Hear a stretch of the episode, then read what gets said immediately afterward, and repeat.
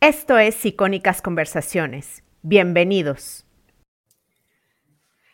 Hoy hablaré con un escritor regio, conductor, junto con Adrián Marcelo del podcast Conversaciones, que actualmente pienso que es el mejor podcast de México, y productor de Hermanos de Leche. El invitado de hoy, Fernando Suárez Serna, es quien es y no quien eh, los otros quieren que sean. Bienvenido. Muchas gracias, Jess. ¿Cómo va todo por allá? Ay, muchísimas gracias por aceptar mi invitación. Estoy bastante contenta de que estés aquí porque tienes un podcast bien honesto, además divertido. Y eh, como dije, yo creo que mm, si no es el mejor, es de, verdad de los mejores podcasts ahorita que hay en México. Eh, y me llama mucho la atención algo que eh, escuché en un directo tuyo, pero también lo vi creo que en un reel o en un TikTok, en el que decías que estabas orgulloso de ser hombre y me encantó que lo dijeras porque es algo que parece que no puedes decir, ¿no? Claro, parece que ahorita mm, está. Yo creo que hay que decirlo más. ¿Por qué lo dices? Creo que cuando mentalmente decimos, a mí me da orgullo ser y dejamos un espacio en blanco, podemos llenar esa frase con muchas cosas y todo está bien, no, hay ninguna que esté equivocada, pero decir me da orgullo ser hombre tampoco está equivocado. Creo yo que ahorita mi percepción es que en el clima de los tiempos, desde donde estamos grabando esto, en el 2022, es difícil para un hombre decir, a mí me da orgullo serlo, me da orgullo mostrar esa parte de masculinidad que bien encausada puede ser tremendamente positiva. Creo que, que ahorita definitivamente lo que nos dicta la moda, los tiempos, el contexto social, en comunicación al menos, pues es, es no mostrar esa parte, no mostrarnos asertivos, no mostrarnos fieles a lo que tenemos por, por aportar y sobre todo por decir en muchas ocasiones. Y hay un peligro muy grande en quedarnos callados cuando lo que sentimos que debemos hacer es hablar. Y además es cíclico, es circular. Cuando tú te entrenas a quedarte callado ante una situación que percibes como si fuera de peligro, va a ser muy difícil que finalmente des el paso para hablar. Y probablemente cuando lo hagas truenes de una forma en que no, no sea justa, ni sea conveniente, ni sea lúcida. Entonces, creo yo que al sentir ese orgullo no es un orgullo desmedido, no es un ataque principalmente contra ningún otro grupo, es simplemente también darnos cuenta de que podemos mostrar esa parte de responsabilidad, de asertividad y de, sobre todo, de acción que, que nos define y y digamos, llevarlo para algo positivo, algo que, que ayude a los demás, pero también, sobre todo, que hacer caso a esa parte interior también nuestra, que es, sano para todos. Claro. Y entonces, eh, bueno, eso puede ser eh, quizá polémico, pero entonces, ¿qué opinas del término masculinidad tóxica? O sea, tú cuando lo escuchas, ¿qué opinas de esto? Hay términos que definitivamente han sido politizados, que han sido, y me refiero a palabras puntuales, que ya cuando las mencionamos por sí mismas parece ser que, que tienen dueño, ¿no? Hay palabras eh, tan bellas, por ejemplo, como empoderar, que creo que es una palabra que es, es vital y que es importante en la vida, pero que ahorita parece que, que solamente cierto sector lo puede usar y ni siquiera te lo tengo que mencionar para que todo el mundo sepamos de lo que estamos hablando, ¿no?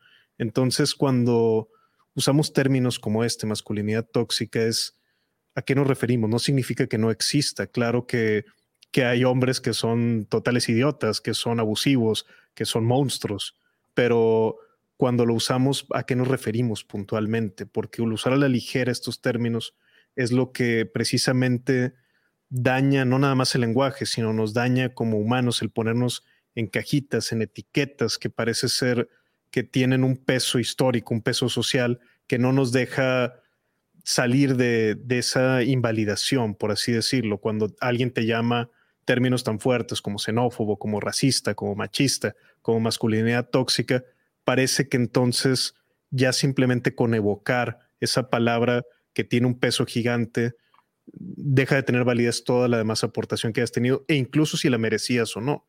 Pasa en otros ámbitos también. Hay palabras en política como como democracia, por ejemplo, que tienen un peso que parece que por sí mismas son incuestionables, son, son como con un peso sagrado, ¿no? Y esas son palabras poderosas, son palabras peligrosas. La masculinidad tóxica yo creo que definitivamente existe existe la, sombra, pero también existe la luz. Sí. Bueno, eh, a mí me, me, causa un poco de, conflicto escuchar masculinidad tóxica y te voy a decir por qué. Yo tengo dos niños varones de 10 años y de 7 años y la verdad es que no quiero que escuchen que su masculinidad puede ser tóxica, porque ya le pueden llamar masculinidad tóxica a, no sé, por ejemplo, te voy a poner un ejemplo real. Que algo trivial, algo trivial. y eh, eso es el problema. Sí, que, que, el juego rudo de los niños varones, ya sabes, que juegan que a los superhéroes, que a los ninjas, que eso puede ser tóxico, que eso lo hacen porque es algo patriarcal y tóxico, ¿no? Y entonces tendrían que jugar más como las niñas. Y entonces yo digo, ¿pero por qué? No, y patriarcal, ya dijiste otra palabra con un peso muy grande, ¿no? Y que, que viene de, al menos de décadas, este peso al que se le carga la palabra y que además es abstracto y es hasta esotérico, ¿no? no es muy claro a qué nos referimos. Sí, no. Nada más simplemente es como evocar una especie de, fantasma que, que, que, se usa a la ligera. Ese es el problema que le veo yo. No, es que no exista el principio patriarcal, no es que no exista la sociedad patriarcal, es el usar a la ligera esta, estas etiquetas que, que, ponemos sin mucho cuidado. Y definitivamente cuando hablas de, de la formación de los niños, pues el niño es, un humano que no tiene aún desarrollado su carácter para poder defenderse por sí mismo. Entonces, qué importante es la parte en el desarrollo personal de, poder de alguna forma cuidar ese desarrollo para que ya estén listos cuando, cuando se enfrenten a distintas adversidades a lo largo de la vida. Y qué, qué difícil cuando no estás presente, que no lo puedes estar en todo momento, que estén llegando mensajes donde a ellos les afecte de una, a una forma emocional profunda el, estar haciendo una actividad pues tan, en este caso como dices, tan natural como es, es la actividad lúdica, la actividad de juego y donde viene sobre todo también una, una conexión fuerte, una primera conexión con, con su misma sociedad, con otros niños principalmente. Claro, no, y que además no lo puedes evitar. Claro, y en otra etapa, imagínate, en la, al entrar ya la, adolescencia empieza a ver también algunos mensajes pues tan, tan extremos, tan difíciles como, eh, digamos, dónde está la línea donde dices, es que aquí ya, ya, nos, ya no está bien, digamos, el, mensaje que se está dando, aunque venga con una supuesta buena intención, sí. pero, pero cuando hablan, por ejemplo, de que todos los hombres son violadores, por ejemplo, pues jamás voy a estar de acuerdo con eso, mucho menos imagínate para un niño. Este, Entonces, bueno, no, no se trata aquí tampoco, digamos, de, digamos, de, ponernos en contra de algún, de algún colectivo específico ni nada por el estilo, pero sí entender que, que en los extremos no va a estar la respuesta. Lo mismo cuando, cuando un hombre puede llegar a tener, eh, digamos, estas actitudes, estas incluso ideas extremas, pues es, es, muy fácil de identificar, yo creo, cuando, cuando alguien ya cae en, en una actitud, por ejemplo, de ultraderecha. Como que ah, cuando alguien te dice soy de derecha, y ok, ¿a qué te refieres? Y ah, ok, una, una idea. Y, y de repente cuando, digamos, sale una bandera roja, donde alguien empieza a decir ya definitivamente, por ejemplo, ataques a los derechos humanos o más, espérate, tú, tú no eres de derecha, tú eres un fascista, tú eres un alguien de extrem, alguien extremista, ¿no? Pero parece que para el otro lado no reconocemos esta posibilidad. Es decir, cuando hablamos, por ejemplo, y, perdón que me centre en esto porque no, no es a lo mejor el punto principal que a mí me toque decirlo, pero, pero sí como algunos de estos mensajes permean hacia cómo los hombres entendemos este tipo de, de mensaje ideológico. Entonces, cuando hablamos, por ejemplo, de feminismo, claro que vamos a estar de acuerdo en que somos igual de dignos, claro que vamos a estar de acuerdo en que debemos tener iguales de oportunidades. Incluso yo estoy de acuerdo en que no tenemos igual de oportunidades, al menos en el contexto mexicano desde donde yo hablo. Pero en lo que no, nunca voy a estar de acuerdo es en, cánticos donde empiezan muerte al hombre, donde empiezan eh, con que intrínsecamente el hombre es malvado, porque... Y entonces parece que no tenemos esa línea donde decimos, oye, es muy clara para el otro lado, donde cuando alguien dice una estupidez desde la derecha, pues es muy claro identificarla. Pero parece que desde este lado no tenemos un límite marcado cuando para mí en ocasiones son muy lógicos mensajes que no debemos de ninguna forma de introyectar como hombres, como imagínate este mensaje tan nocivo de cuando implica algo tan serio y tan deleznable como, como una violación, un abuso sexual y que pensar que es intrínseco al género. Sí, no, no, y además no puedes demonizar a todo un grupo entero y por algo que hace un porcentaje súper pequeño de, ese grupo. Y entonces, mm, ¿cómo ser un hombre adulto y no un adolescente? Y te lo pregunto porque a mí me encanta que haya hombres eh, por ejemplo, en el mundo anglo sabemos que tenemos a Jordan Peterson defendiendo esta masculinidad fuerte, ¿no? Y, este, y que me alegro mucho ver ahora gente, incluso en México, ¿no? Como tú, defendiendo a los hombres fuertes, responsables, asertivos. Eh, ¿Cómo ser un hombre adulto entonces y no un adolescente? O sea, ¿cuál sería así como el consejo para, no sé, la generación Z o los que vienen detrás de nosotros?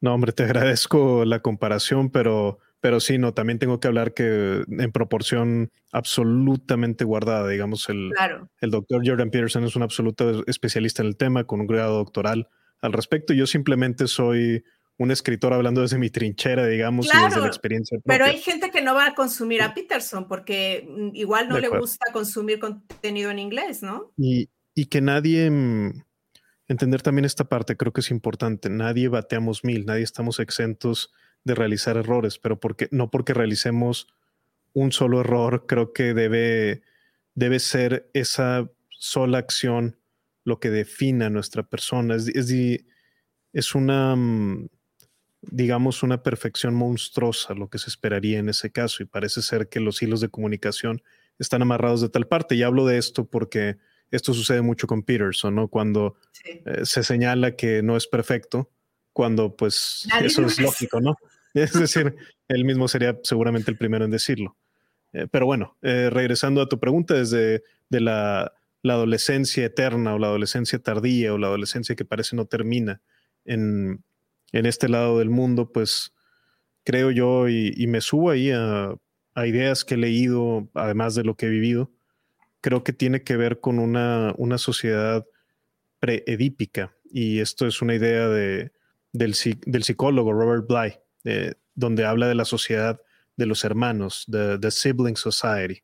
Es, es la idea que él, que él plantea y se refiere a que cuando no, digamos, eh, edípico se refiere al principio psicológico de atracción de la madre, una etapa que, que se pasa y que, que fue e, propuesta por Sigmund Freud. O, bueno, no es, no, es, no sé, es exacto. Sí, tiene que haber una simbiosis entre, o bueno, una, mm, no sé, una dependencia completamente entre bebé y mamá. Exacto, exacto. Y que, eh, digamos, en una parte crucial de, de la etapa edípica es es el primer enfrentamiento con el padre, ¿no? De sentir celos mm. eh, por la parte de la mamá. Entonces, cuando no tenemos este encontronazo con esta figura paterna que, de la que vamos a aprender y más, lo que terminamos teniendo es, son personas que, y así lo define Robert Bly, que, que buscan confort, que buscan placer instantáneo y que no buscan, digamos, tomar acción. Y esto tiene algunos efectos colaterales positivos, porque entre la sociedad de hermanos, por ejemplo, es más común que haya, mm, digamos, interés ecológico, que haya de alguna forma otro tipo de conexión entre, entre iguales, pero también tiene mil, mil implicaciones fuertes el, romper y el pensar que todos los que existieron previos a nosotros no tienen nada que decirnos en cuanto a sabiduría, en cuanto a al entender que las jerarquías tienen peso y existen, no porque haya un, diseño eh, maldito, sino porque nos permite eh, tener una comunicación que nos lleve a acercarnos a, la sabiduría como tal. Entonces, creo yo que, nos encontramos en esta etapa. Eh, me hizo mucho eco cuando lo leí, eso que es un libro escrito hace más de tres décadas, el de Robert Bly, más o menos. Entonces, pero me hace sentido para nuestra generación y para lo que vivimos actualmente y, ah, digamos, se vuelve tremendamente larga la adolescencia, en el sentido de que podemos ver a gente de más de 30 o más de 40 años que no sale de esta etapa de adolescencia. Para mí, y esto ya es una aportación personal, la adolescencia para mí terminó. Y yo, vaya, yo tuve una adolescencia relativamente tardía, o así lo, así lo percibo, al menos en mí mismo. Pero el cambio más fuerte que yo tuve fue el entender que la responsabilidad es un privilegio, no es un peso. Yo así lo veía cuando, cuando era más joven. Uno normalmente tiene la imagen del hombre, la que vemos en, en comunicación normal, en los programas populares de televisión, por ejemplo, la imagen que tenemos normalmente del hombre de la casa es de alguien muy tonto, de alguien que no tiene mucha capacidad. Y me refiero, pensemos en los programas que veíamos cuando éramos niños, desde Malcolm, donde la figura del padre pues era torpe, desde Kenan y Kel, donde la figura del padre normalmente es, es el que es sobrepasado por ingenio por los niños, sobrepasado por ingenio por la esposa. Y esto tiene, tiene implicaciones, creo yo, profundas donde uno desde muy niño no desea convertirse en ese padre aburrido, fuera de onda, mm. que no tiene mucho que aportar y que además es, es en el fondo una figura tonta. Además, claro, no me quiero eh, adentrar en Malcolm, que me encanta la serie y me encanta Hal, este, pero, pero sí es algo que a nivel, a nivel narrativo decimos, bueno, es que, ¿qué me espera a mí al llegar a ese punto? Entonces, alargamos esta parte de adolescencia, esta parte de supuesta libertad, yo creo que mal entendida. La, rebelión definitivamente es una parte crucial de, poder llegar a la libertad, pero la libertad solo puede ejercerse cuando entendemos la implicación que tiene en, en quienes nos rodean. Y entonces la libertad y la responsabilidad son hermanas y amesas que tienen que operar de forma conjunta. De otra forma, lo que estamos haciendo no, no va a tener un sentido nunca ni un propósito que cuando solo respondamos a nosotros mismos. Ahí sí estaríamos reaccionando, digamos, no quiero decir como niño, sino de una forma inconsciente con nuestros semejantes. Y creo yo que, que de una forma en que no nos va a traer un, un verdadero sentido de propósito. Y entonces, eh, bueno, lo que hay actualmente, al menos a nivel cultural, es que la libertad es como el valor, no sé, el que más se celebra y el que te dice que es el más importante. Eh, entonces tú, por ejemplo, dirías que tanto la libertad como la responsabilidad tienen el mismo peso. Definitivamente, pero en lo que sí difiero es que, que la libertad es lo más celebrado. Creo yo que ahorita, en mi percepción, hay, hay un cambio fuerte de narrativa donde antes la libertad era de lo más importante que teníamos y ahorita la seguridad es el, es el discurso culturalmente dominante. Y entonces esta seguridad eh, y esta, que es un, es un factor importante, pero cuando lo ponemos como el, como el principal, estamos dispuestos a aplastar, por ejemplo, la libertad en pro de la seguridad. Y esto lo vemos, por ejemplo, muy, es muy ilustrativo y muy claro cuando lo vemos en, en, discurso. Y sobre todo en la parte de, de censura, de quitar plataformas, de decir, eh, corran lo del trabajo, de decir, este no puede llegar a decir esto porque es peligroso, lo cual francamente es es sacar de proporción, creo yo, lo, lo que está sucediendo, pero sobre todo hay un otro punto que es vital y es que cuando callamos a las personas, una, la reprimimos y le damos más poder a las palabras, pero sobre todo nos perdemos de que las mismas personas nos indiquen qué es lo que tienen dentro, porque si yo me encontrara a alguien que de verdad es un xenófobo o que de verdad es un racista, pues déjalo hablar porque yo quiero saber quién es y ver las estupideces que dice para ya quitármelo de una vez de encima. Si tú haces que todos se callen, entonces ahí sí va a poder vivir mucho más tiempo, eh, digamos, entre, entre quienes no queremos convivir con una persona con esas características. Entonces, esa es un, una de las vertientes más de las más importantes, creo yo, de, de poder tener un micrófono abierto, de poder tener una línea de comunicación franca, directa y con honestidad brutal.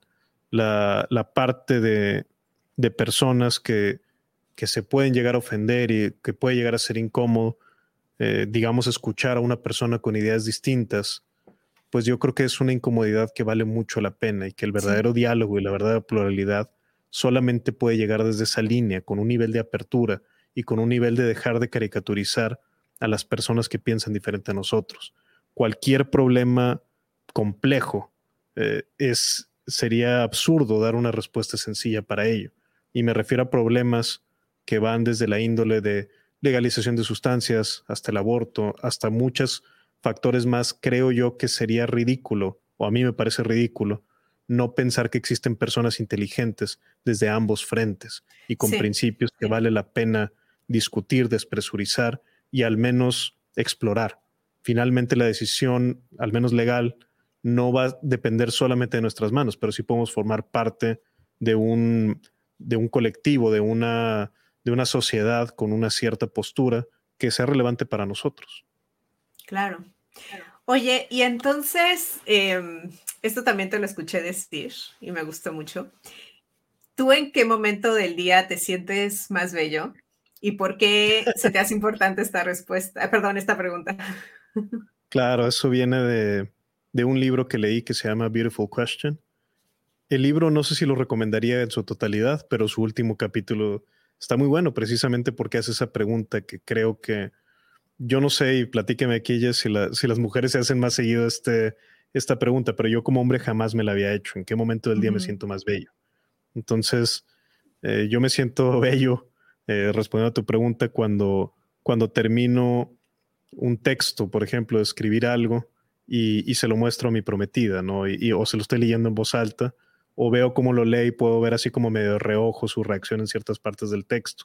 A veces cuando toco guitarra, creo que es otro momento cuando me hace sentir bello y me hace sentir que estoy en mi elemento. Normalmente cuando creo yo que cuando nos sentimos más bellos es cuando estamos conectados a las actividades que nos trae propósito. Y perdón que, que vuelvo y vuelvo a esta palabra propósito, pero la tengo muy presente porque muchas veces creo que confundimos lo que nos apasiona con lo que nos trae propósito. Lo que nos apasiona normalmente la, la figura simbólica de la pasión es el fuego es, la chispa, es el, la explosión del momento, es, es perderte en ese instante. Y creo yo que eso está un poco mal entendido en nuestro día a día en el presente.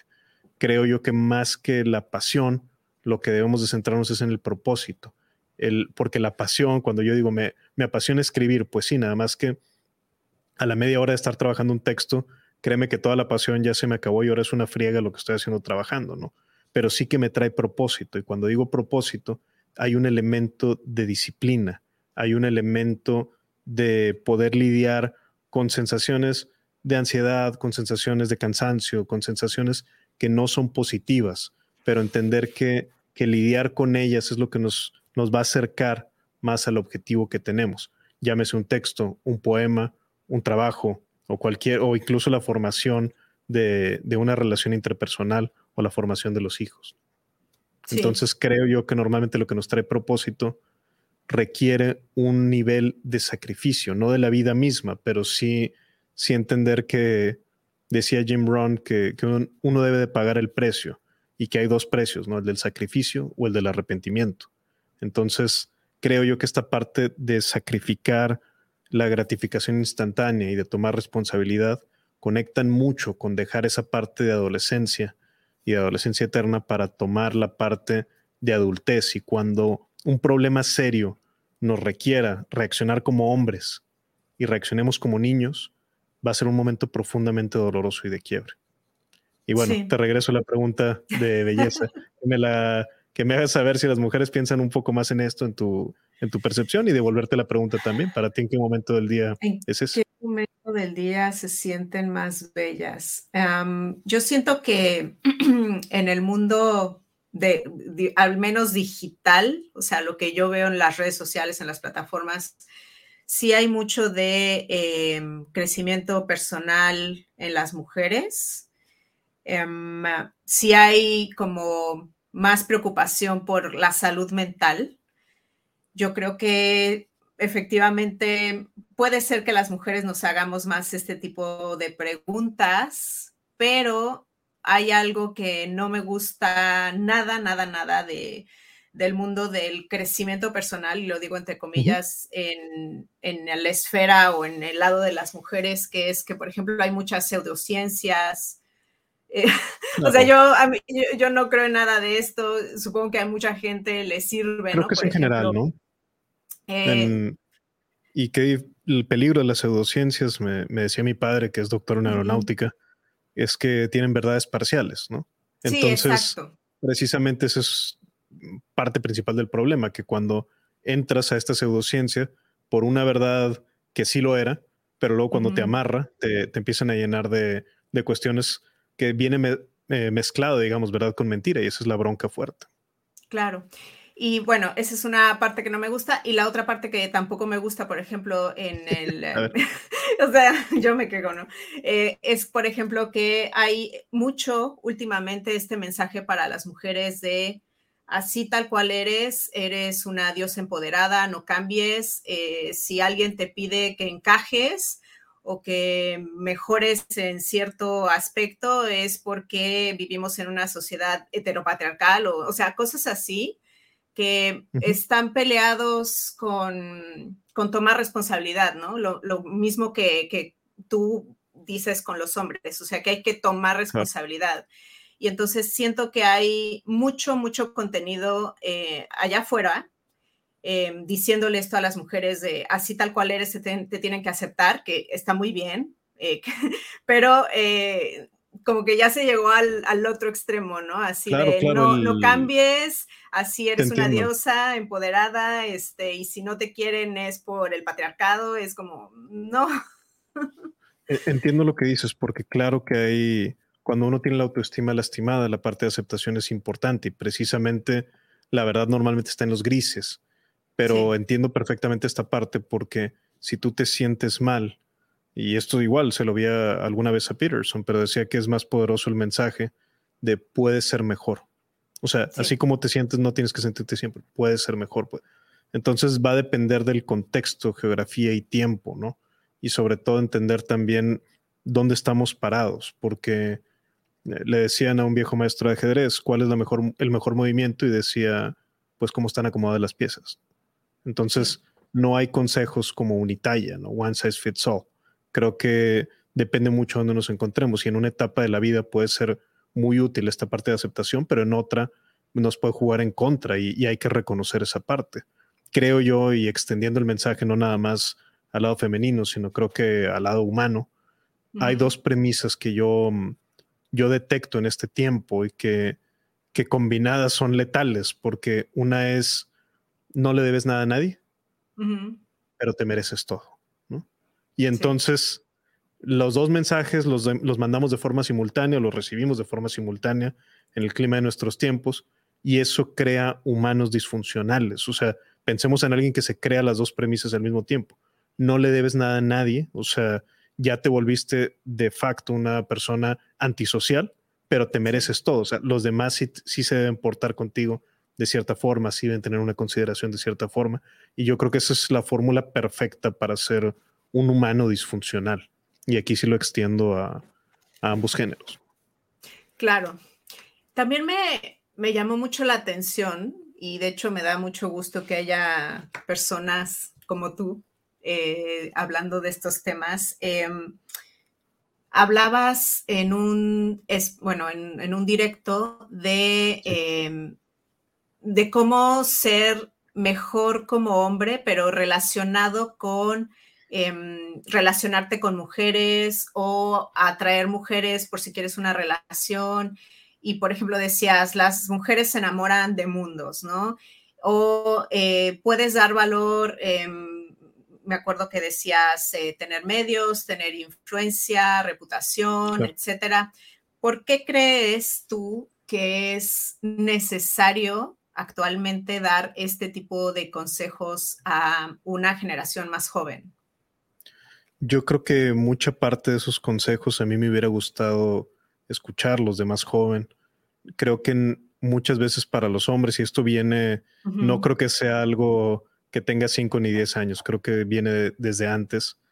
Eh, para los hombres hay como un, un problema, una vergüenza, digamos, que tenemos desde niños, como de pensar que por osmosis tenemos que saber cómo, cómo poder relacionarnos con, con otras personas, con otros humanos, con otros hombres y con otras mujeres, ¿no? Entonces, creo que hay una parte también, o al menos a mí me pasaba y hablo de esa experiencia, que los hombres tendemos a pensar más en sistemas y eso no, vaya, es una realidad en sí misma. Entonces nos acercamos como si fuera un problema por solucionar. A mí lo que me sucedía era decir, bueno, ¿qué quieren las mujeres? Y entonces empiezas a recibir estas respuestas. Pues quieren flores, quieren alguien que toque un instrumento, quieren alguien que sea amable, quieren al o lo que sea que te dijeran en ese momento, ¿no? Cualquiera que fuera el discurso, porque ahora nos encontramos con otras respuestas en esta generación.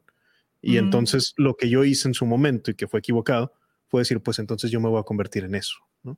Y eso vaya, qué equivocado, qué equivocadísimo. Por eso eh, creo que de ahí también redondeo ser lo que somos y no lo que los demás ¿Por qué? ¿Qué te pasó?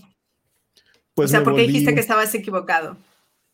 Pues claro, porque empiezo a actuar una, convirtiéndome en algo que, que a lo mejor yo no era, pero que pensaba funcional. Y otra, hay una parte de que es muy peligrosa, que es un entrar en una especie de transacción donde yo digo, es que entonces si yo me convertí en lo que me dijiste, que era alguien supuestamente me volví amable, supuestamente me volví alguien que tiene, eh, que lleva flores y más, pero luego no estoy recibiendo lo que yo quiero, llámese una relación sentimental o llámese una relación sexual, entonces puede llevar a frustración, ¿no? Donde dices, oye, pero ahí viene la vuelta, porque dices, entonces, ¿qué tan amable eras genuinamente? ¿O qué tan, qué tan verdadero era?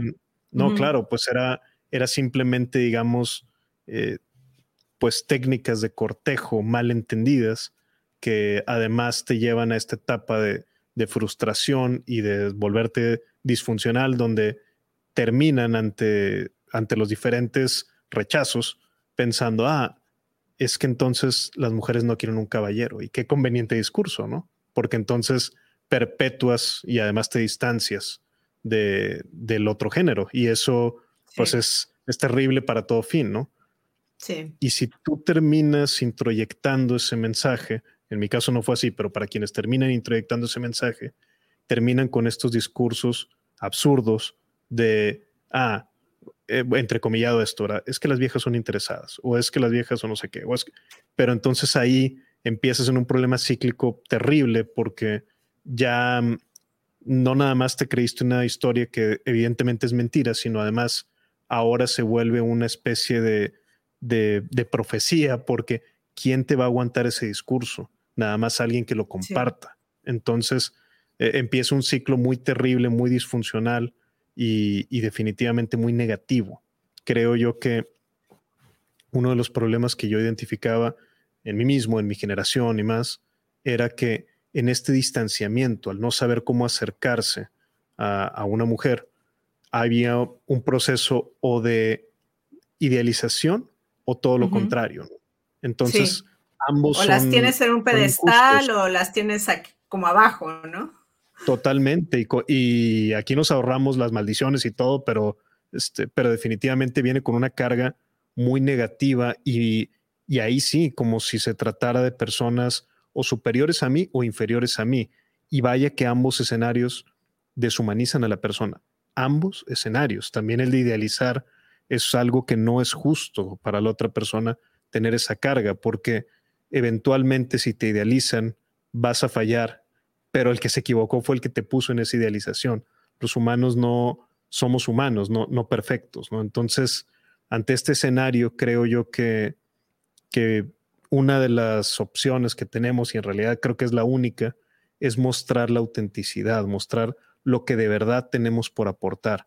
Y esto no es tan intuitivo, ni siquiera de saber, y una vez que lo sabes, tampoco de cómo acercarse, de, y todo al final se trata de comunicación efectiva. Y me refiero a efectiva, no se trata de, ay, es que si le dices X y Y, ya con eso vas a ligar o con eso las chavas te van a pelar o con eso vas a tener una relación que tú quieras eh, interpersonal.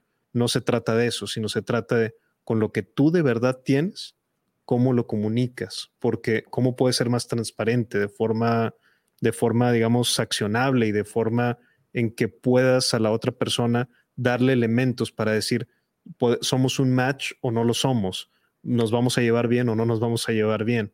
Y simplemente cuando existe una, que vaya, que, no quedes con la otra persona, pues tampoco es el fin del mundo ni para uno ni para el otro, al contrario, quizá ahorraron tiempo y, y también el más incomodidad de más adelante, ¿sabes qué?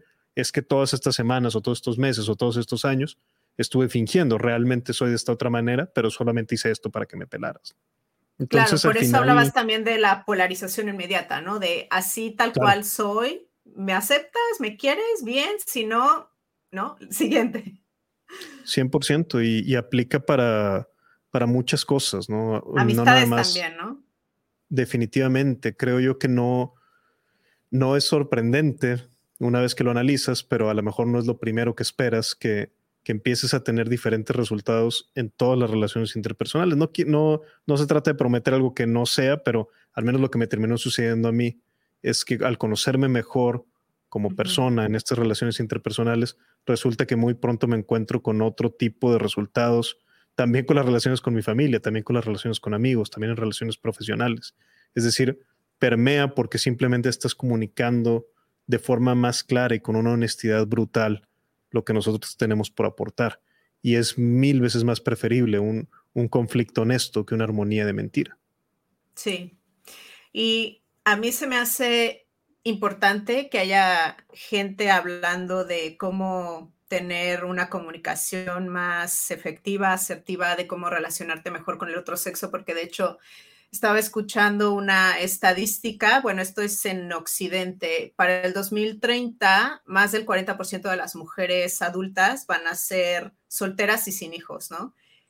Obviamente esto se va a traducir en que también va a haber un alto porcentaje de hombres que va a estar soltero y sin hijos. Y entonces, em, yo siento que vamos a llegar quizá a una sociedad en la que los sexos estén como más distanciados, ¿sabes?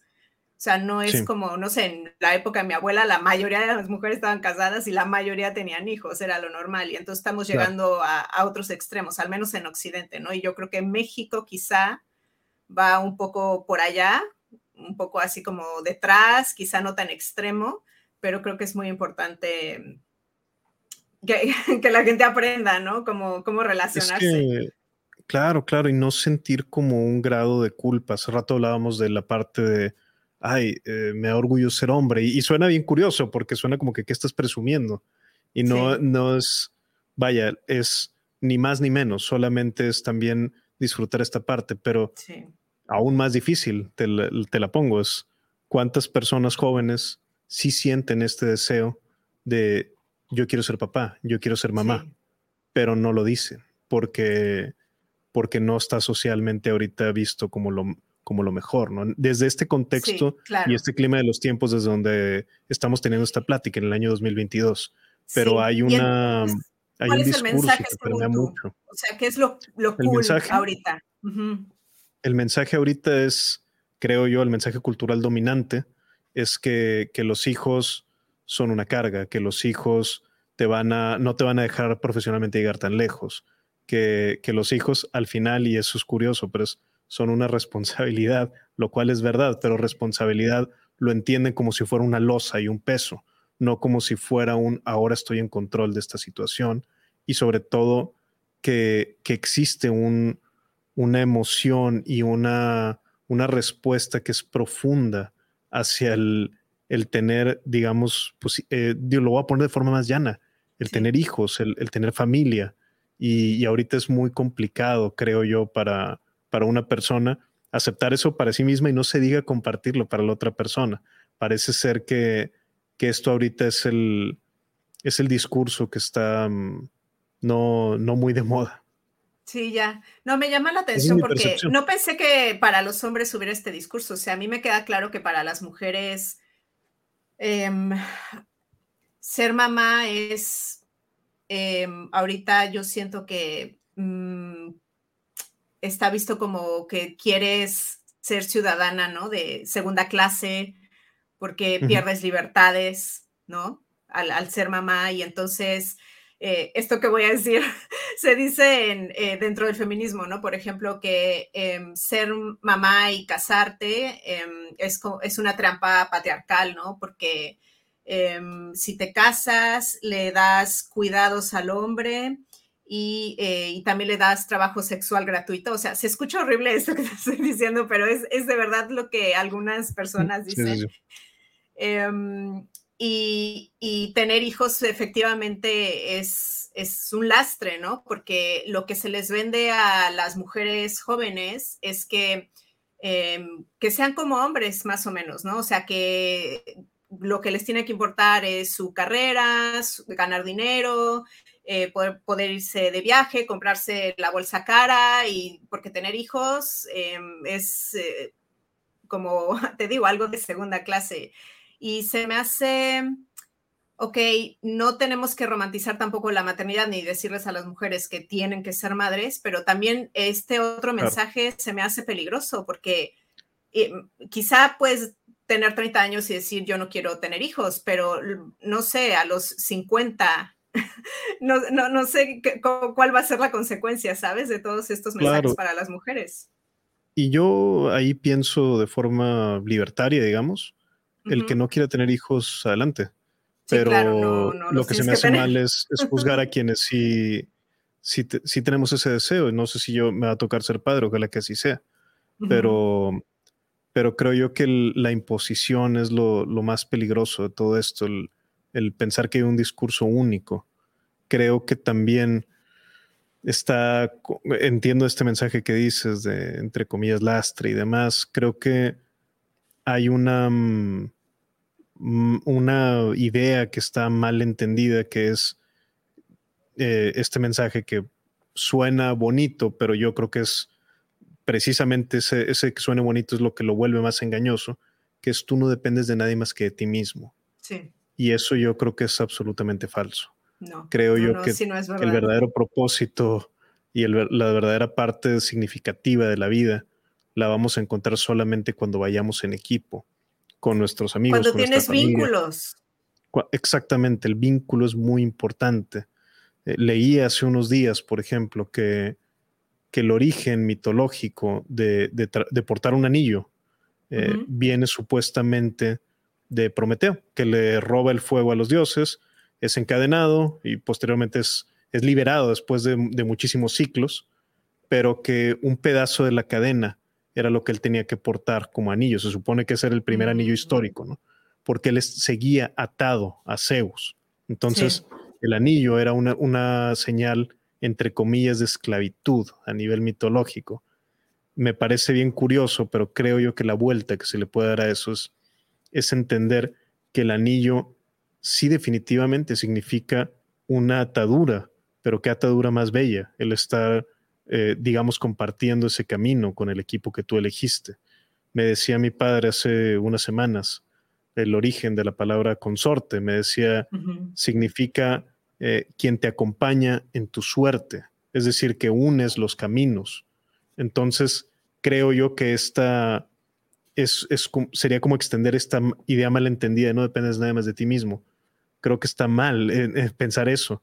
Y definitivamente la, la, atadura es real, pero es una atadura que escogemos por voluntad propia. Por ahí me parece que es Octavio Paz quien menciona esto también, de, de que nosotros escogemos con quién, con quién, entre comillas, nos encadenamos en nuestro camino, porque solamente así vamos a llegar realmente juntos. Y lo mismo creo que esta idea se puede extender a si nos toca tener, tener descendencia, tener hijos, tener familia extendida, sí. tener hijos adoptados o más, es definitivamente, oye, cuando te dicen es que no vas a, no va a ser lo mismo que cuando no los tenías, pues no me estás diciendo nada nuevo, ¿verdad? Eh, claro, que sí, implica renuncias, la paternidad y la maternidad implican renuncias, no, no, no, puede, no puede ser diferente. No, no puede ser diferente, pero, pero no por ello significa que, que esa renuncia no tiene una contraparte que es bellísima y que sobre todo nos trae propósito, ¿no?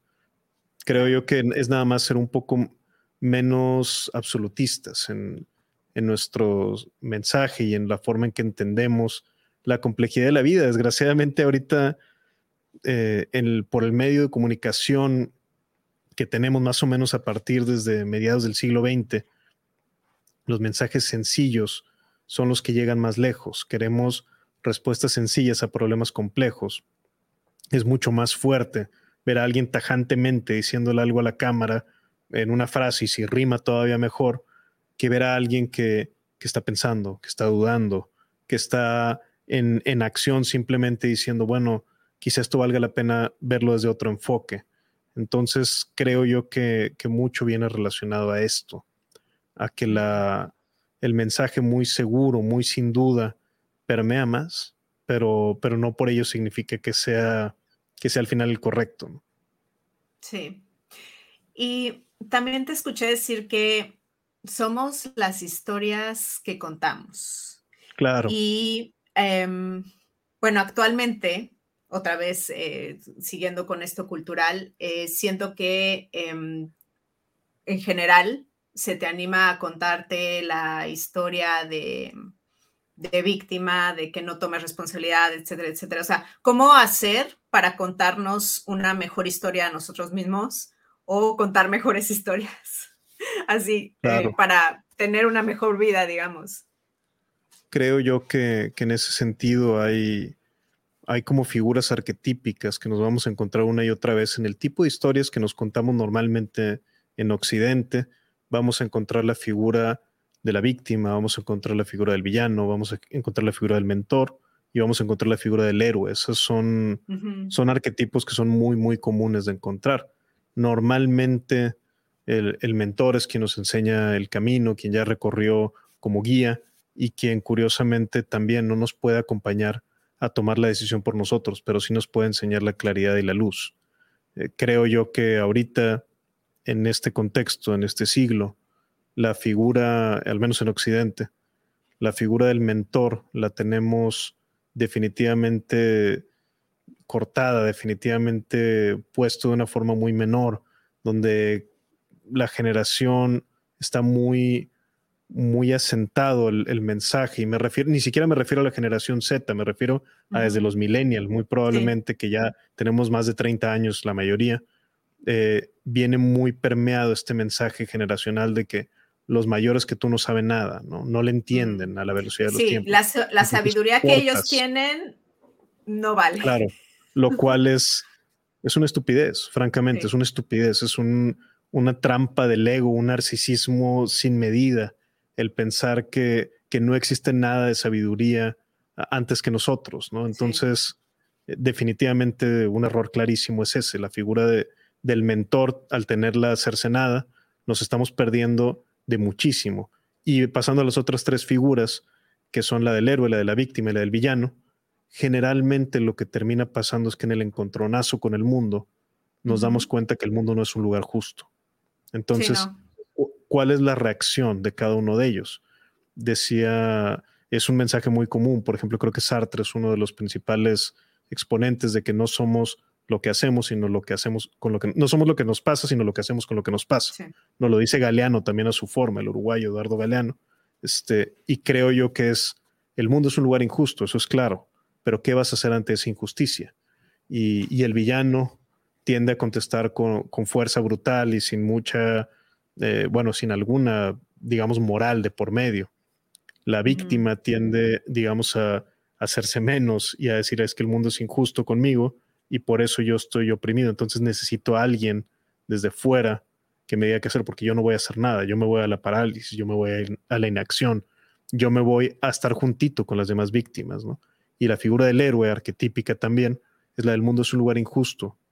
Yo voy a traer justicia hasta donde pueda, con lo que tenga, esté donde esté, y si pierdo, aún así va a haber valido la pena, porque al menos fui leal a lo que yo tenía por dentro que aportar. Entonces, esos son tres puntos de vista. Creo yo que en el victimismo, eh, la trampa, lo difícil, lo, duro de hacer estos análisis es que no podemos ser absolutistas. Las víctimas existen, la injusticia existe, la, monstruosidad existe. el mundo es ofensivo, injusto. Y, y, en ocasiones de una forma desmedida contra quien no le toca. El problema es, es no darse cuenta de cuando se trata de, de víctimas que no lo son tanto, de personas que están buscando ser víctima. y aquí entro con un, un, proceso psicológico más que se llaman ganancias primarias y secundarias. Es un principio que propuso Sigmund Freud. la ganancia primaria es intrapsíquica y se refiere a, cómo lidias con, por ejemplo, con, con inseguridad. El niño que es inseguro y se vuelve bully, no se vuelve bravucón. Entonces es una ganancia primaria, ¿no? Eh, porque bajo mis niveles de ansiedad tomando esta acción, volviéndome bully. en una especie de, jerarquía, ¿no? Así es. Esa especie de jerarquía es precisamente a lo que voy, porque la ganancia secundaria es, por ejemplo, la de la víctima, porque no, te, no tienes esa ganancia primaria al volverte víctima, pero la secundaria y la social sí que la tienes en este momento. Y hay personas que, que por medio de este discurso de víctima encuentran en estas ganancias secundarias eh, efectos que van desde manipulación hasta aceptación social. Y entonces se vuelve una especie de adicción.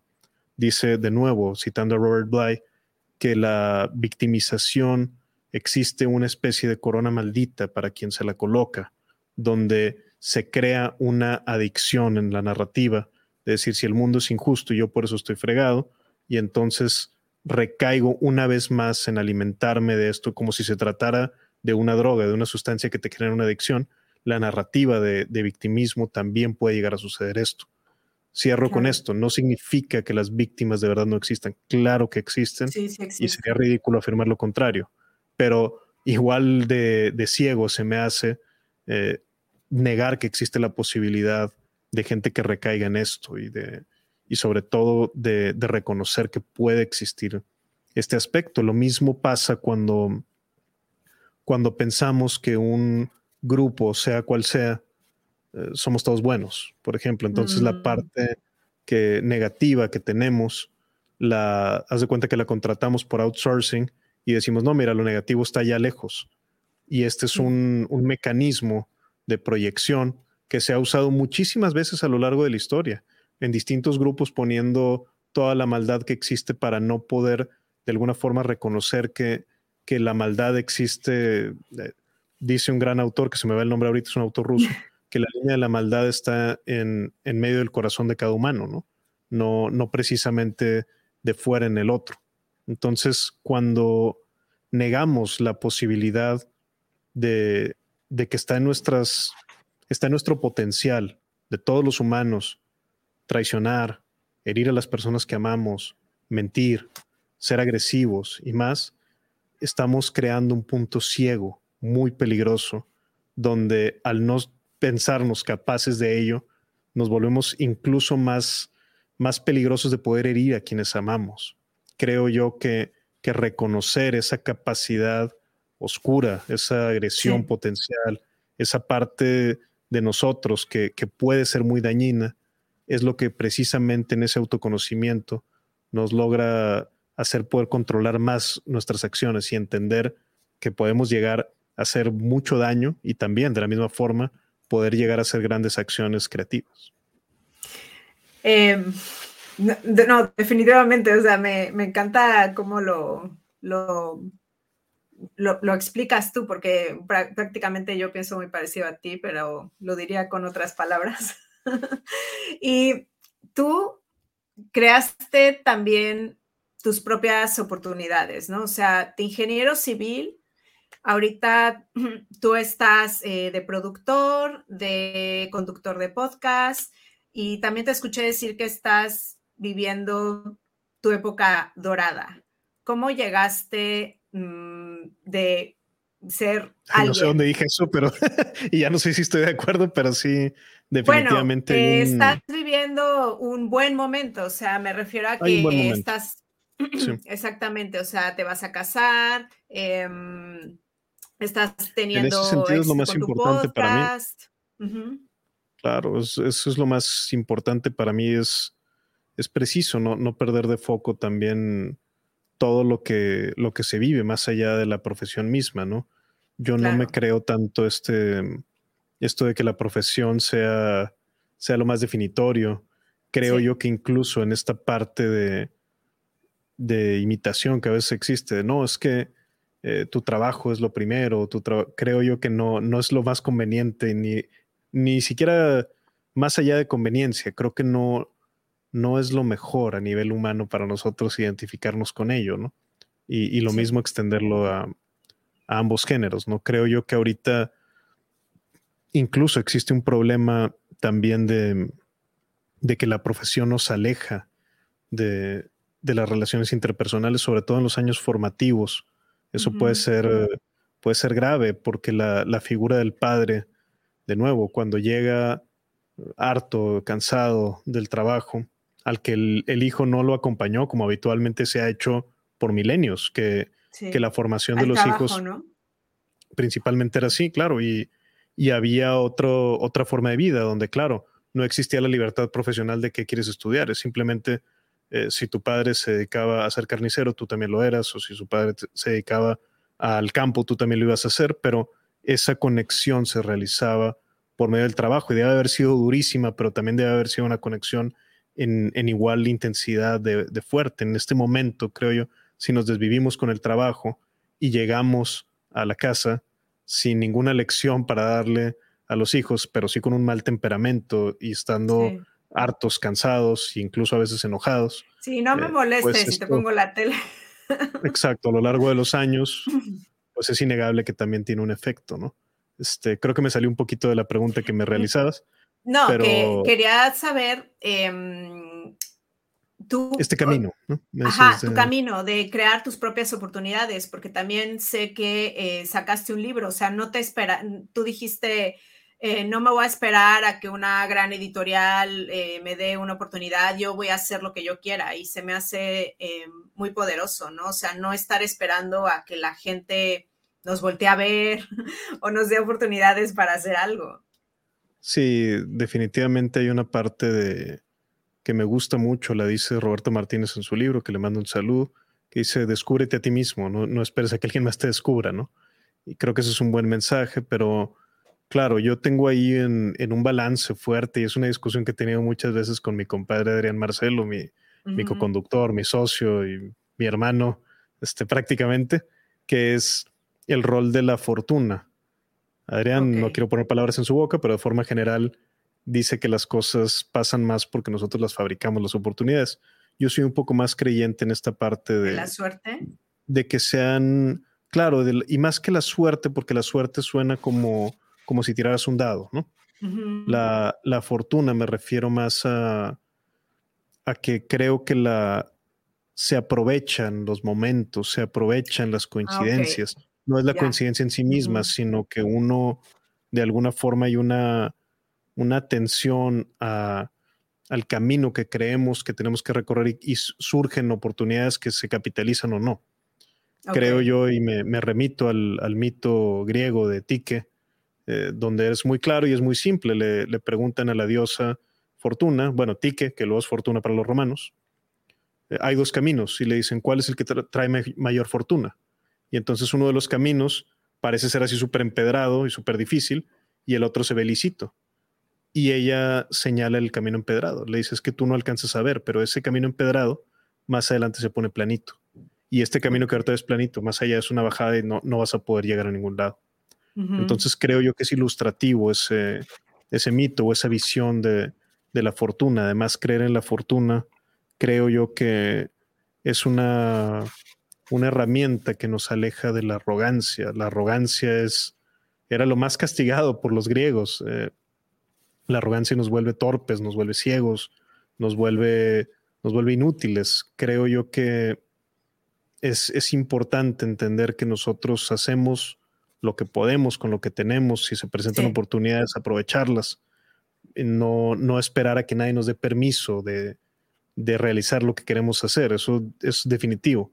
Pero claro, también existe un rol de, de que se van, se van presentando oportunidades y uno decide si las toma o no. También tenemos nuestra, nuestra decisión, pero también creo que, que hay factores externos, totalmente externos, y nos podemos remitir hasta eh, factores de como el, la, el, país en donde nacimos, la generación en la que estamos, y creo que lo, lo más común es el estado de no existir. Entonces, en este ratito que estamos en nuestro paso por la Tierra, pues hay que ver qué, hacemos con este momento. Sí. Creo que mm, es importante darnos chance de, tomar nuevas oportunidades, de, no definirnos simplemente porque ya habíamos tomado un camino y no podamos cambiar. Eh, redondeando con esta parte que, que pues claro, mi formación profesional en ingeniería civil pues es muy diferente a lo que estoy haciendo el día de hoy y no tomaría otro camino. Pero te ha ayudado, ¿no? O sea... Sin duda alguna. Yo pienso que la ejerzo todos los días. ¿Ah, sí? ¿Por qué?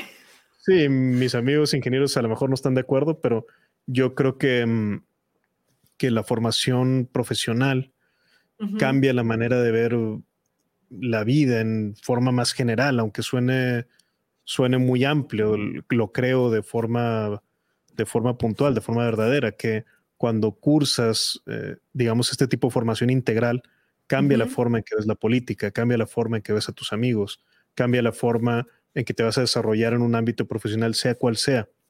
La, la mente de, digamos, la estructura que te da la parte de escuela de ingeniería, que es de más sistemática, pues tiene sus pros y sus contras. Yo siempre digo que escribo como escritor, que produzco, que escribo como escritor, perdóname, regresemos del tiempo 20 segundos, que escribo como ingeniero, que produzco como ingeniero, para bien y para mal. No mm, soy más estructurado en esa parte, más cuadrado y, y tiene sus pros y sus contras, pero definitivamente la ingeniería es algo que llevo para bien y para mal dentro de mi formación. Y, y, lo mismo creo en los demás no nada más los grados académicos, llevamos las amistades, llevamos la formación que tuvimos, eh, quienes tuvimos fortuna de conocer y de contar con el cariño y desarrollo de nuestros padres o de nuestros abuelos. Somos un cúmulo de, de maestros. Algunos maestros son personas y otros maestros son actividades, otros son emociones, otros son derrotas. Claro.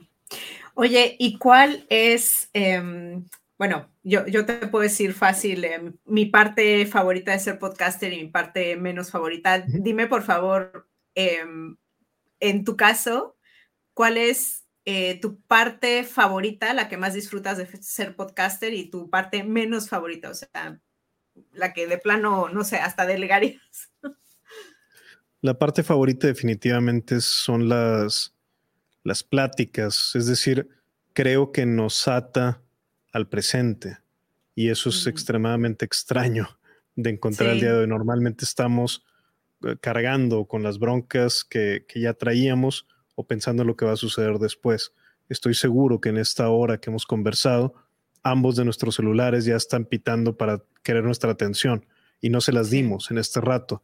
Nos las dimos uno al otro a través de miles de kilómetros de distancia, pero teniendo esta plática. Entonces, eh, nos jala una conversación hacia el presente y eso nos trae claridad, nos trae lucidez y nos trae sobre todo mm, estar vivos.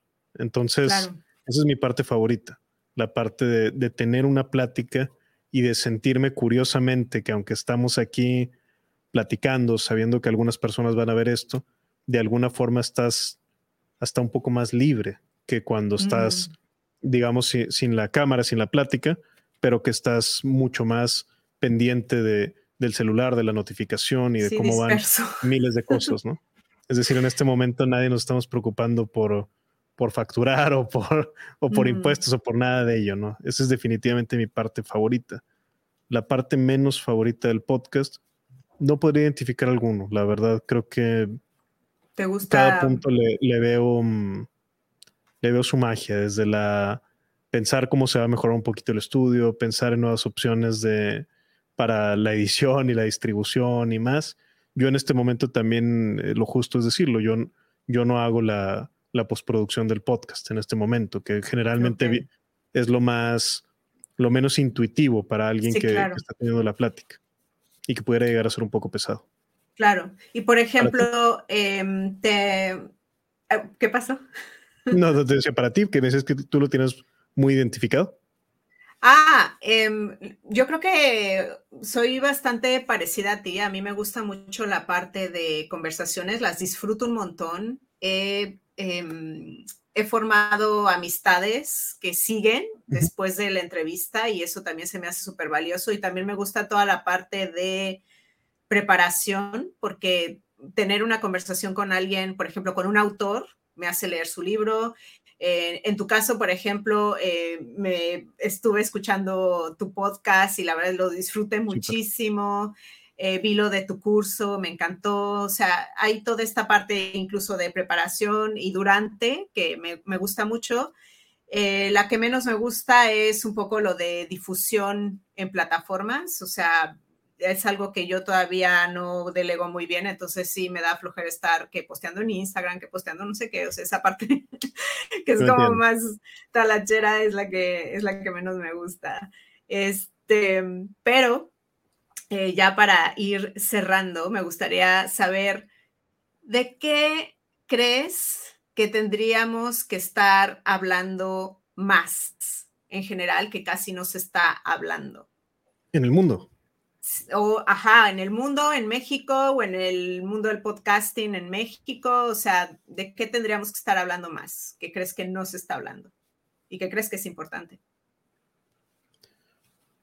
Ay, ay, ay, quisiera dar una respuesta más profunda, más pensada, pero así de, de bote pronto creo yo que, que hay una cultura, al menos la identifico muy claramente en mi país, de la cultura del atajo, la cultura de, quiero llegar pronto y quiero llegar sin esfuerzo y quiero llegar sin raspones. Creo yo que mm. ahorita uno de los mensajes eh, más nocivos es, es el, el invitar a renunciar de una forma inmediata, sin pensar, sin consecuencias y sin considerar lo que significa que nos hayan pasado una, una responsabilidad de simplemente dejarla. Decían, por ahí alguna vez me dijo el doctor Horacio Marchán, que si te querías volver viral en Twitter, nada más pusieras renuncia a mi trabajo, ¿no? Y vieras todo lo ah. que todo lo que iba a tener de repercusión. Conectando eso con, con, con, esta respuesta, creo que, que ahorita hay un, un, mensaje que permea, que es el de no tomar responsabilidad. Y sí, sí lo redondearía con, con esta idea que ya tratamos aquí y que tengo muy presente. Tengo el sesgo de que la tengo muy presente, pero creo que es muy necesaria de, de no dejar de, de fingir que no nos estamos dando cuenta lo que pasa con estos discursos victimistas, de dejar de fingir que, que no existen personas que realmente no son víctimas y tienen este discurso. Es, es, digamos, incómodo, es, sabemos que va a haber enojo, pero, pero es, es prácticamente, sino perpetuar algo que sabemos que no es completamente verdad. Sabemos que hay gente que busca la ofensa porque le trae una retribución social estar ofendido, que busca la opresión porque le trae una retribución social estar oprimido. Que te da como jerarquía entre más opresiones te pones. Eh, claro, entonces esto no significa que no existan las verdaderas víctimas, que no existan los verdaderos oprimidos, que es, es lo que nos creo que, se perpetúa mucho, que cuando tú dices, es que los humanos tenemos capacidad de mentir y te dices, espérate, entonces estás diciendo que todos somos mentirosos. No. No. Pero los humanos tenemos capacidad de mentir, los humanos tenemos capacidad de engañar, los humanos tenemos capacidad de traicionar. Y esto es cierto para todos los humanos, independientemente de la visión política, del género que tengamos, de la edad que seamos, no nos hace, eh, no nos hace demonios, nos hace humanos. Entonces, creo yo que mm, debemos dejar, debemos dejar de lado los discursos que sean muy puritanos, que sean, que vengan desde una perfección monstruosa y tener mucho, mucho, mucho cuidado y desconfianza de quienes parten el mundo en dos, en buenos y malos. Esto se ha intentado muchas veces a lo largo de la historia y en cada ocasión ha sido ha mal. Claro. Entonces, creo yo que eso es lo, de lo que yo ahorita tendría especial cuidado. Cuando mm, alguien te diga, no te puedes reír de esto, cuando alguien te diga, no puedes hablar de esto, hay que poner mucha atención en ello, porque quien, quien controla esta parte de ti es realmente quien manda, no es quien está oprimido. Entonces, esta parte es cuidar mucho el, el ser claros y ser brutalmente honestos en nuestro mensaje. Hay muchísimo más peligro en quedarnos callados que en decir algo y ofender a una persona de forma honesta y de forma, eh, digamos, con lo que realmente teníamos que decir, solamente en esta incomodidad se vale decir, fui honesto y sabes que me equivoqué en lo que dije. Se vale de ser honesto y pedir perdón y volver a iterar, pero yo lo he hecho. nos quedamos callados, no vamos a tener este intercambio, no vamos a tener esta conexión. Vamos a estar simplemente jugando modo defensivo, jugando a modo que no, yo no meterme en problemas y eso no, no es sostenible para nadie. Es, es, de hecho, va a ser más terrible para quienes te rodean, no nada más para ti mismo, que te pongas en ese modo. Entonces, yo creo que va por ahí, va, va por la forma de no, no quedarse callados cuando sintamos que lo correcto es hablar. Y, por ejemplo, eh, yo siento que eh, actualmente, obviamente siempre yo pienso en las generaciones que vienen detrás de mí, quizá porque soy mamá, eh, es em, lo más fácil es entrar a, no sé, a Instagram, a TikTok, a cualquier plataforma y prácticamente adquirir o pensar como tu influencer favorito, o sea, sin mucho sentido crítico. ¿Cuál sería entonces como tu recomendación para no caer en esto y formarte una opinión propia y no pensar como el influencer favorito. Claro, las influencias son, eh, son innegables. Creo yo que ahí me voy a agarrar un poco de, de Ortega y Gasset, de este gran filósofo español, que parte de lo que pregonaba era eh, enseñar la duda, también de esto mismo que te estoy diciendo, ¿no? Es fácil decirlo, difícil hacerlo. Sí. Entonces, eh, las influencias hay que entender que no, igual que hace rato hablábamos de la idealización del género contrario, de, es decir, si eres hombre idealizar a la mujer, si es mujer idealizar al hombre, la misma idealización, existe ese peligro en los maestros, en los gurús, sobre todo. Y, el gurú creo yo que, que existe una, una doble culpa, la de quien lo escucha, pero también hay una parte del gurú que finge ser, ser perfecto y que le conviene quizá para fines comerciales o para fines de ego este, comunicarse de esta forma, ¿no? Con una, de una forma, digamos, muy, muy brutal y, con esta seguridad que también es inhumana, ¿no? Entonces se vale tener influencias en distintos ámbitos, se vale decir, esta influencia es muy buena para mí en el ámbito familiar, esta influencia es muy buena para mí en el ámbito de negocios, esta influencia es muy buena para mí en el ámbito literario. Y tomar lo donde no nos sirve. equivoquemos, claro, donde no nos equivoquemos es en, en idealizar al mentor porque entonces cuando el mentor falle, los que nos equivocamos somos nosotros, ¿no?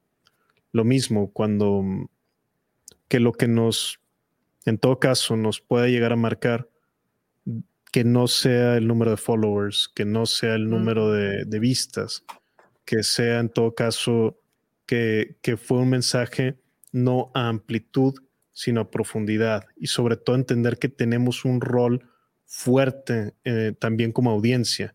Es decir, en los libros es muy claro, en los libros la literatura no existe en el, en el libro que está acomodado en el librero, la literatura existe en el encontronazo del lector con el libro.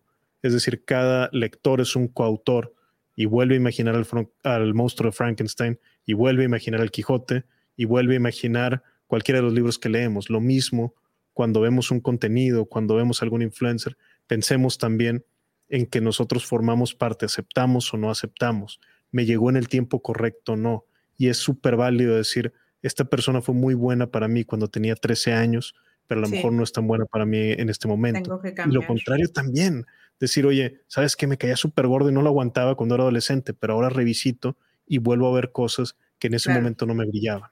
Tiene sentido ahora, ¿no? Creo que es, es así, no, no.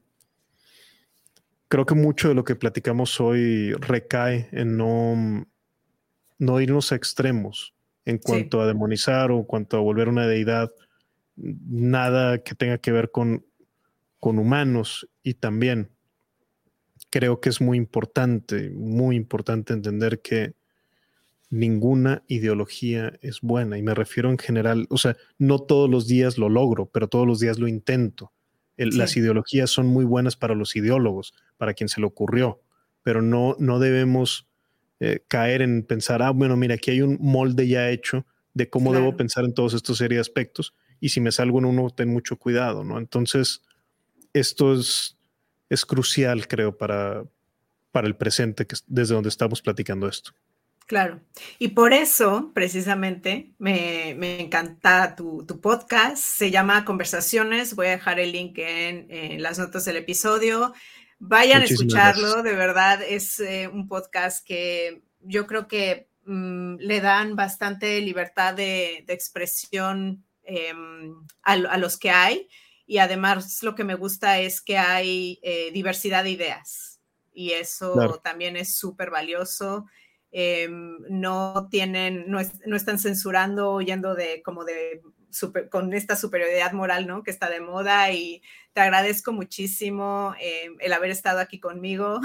No sé si quieras decirme algo más. No, hombre, muchísimas gracias a ti, Jess, por este espacio, por esta plática y, y por tener esta apertura también. Creo que, como dices, en conversaciones somos un espacio versátil en ese sentido y la, la, pluralidad que va a importar siempre va a ser la de las ideas.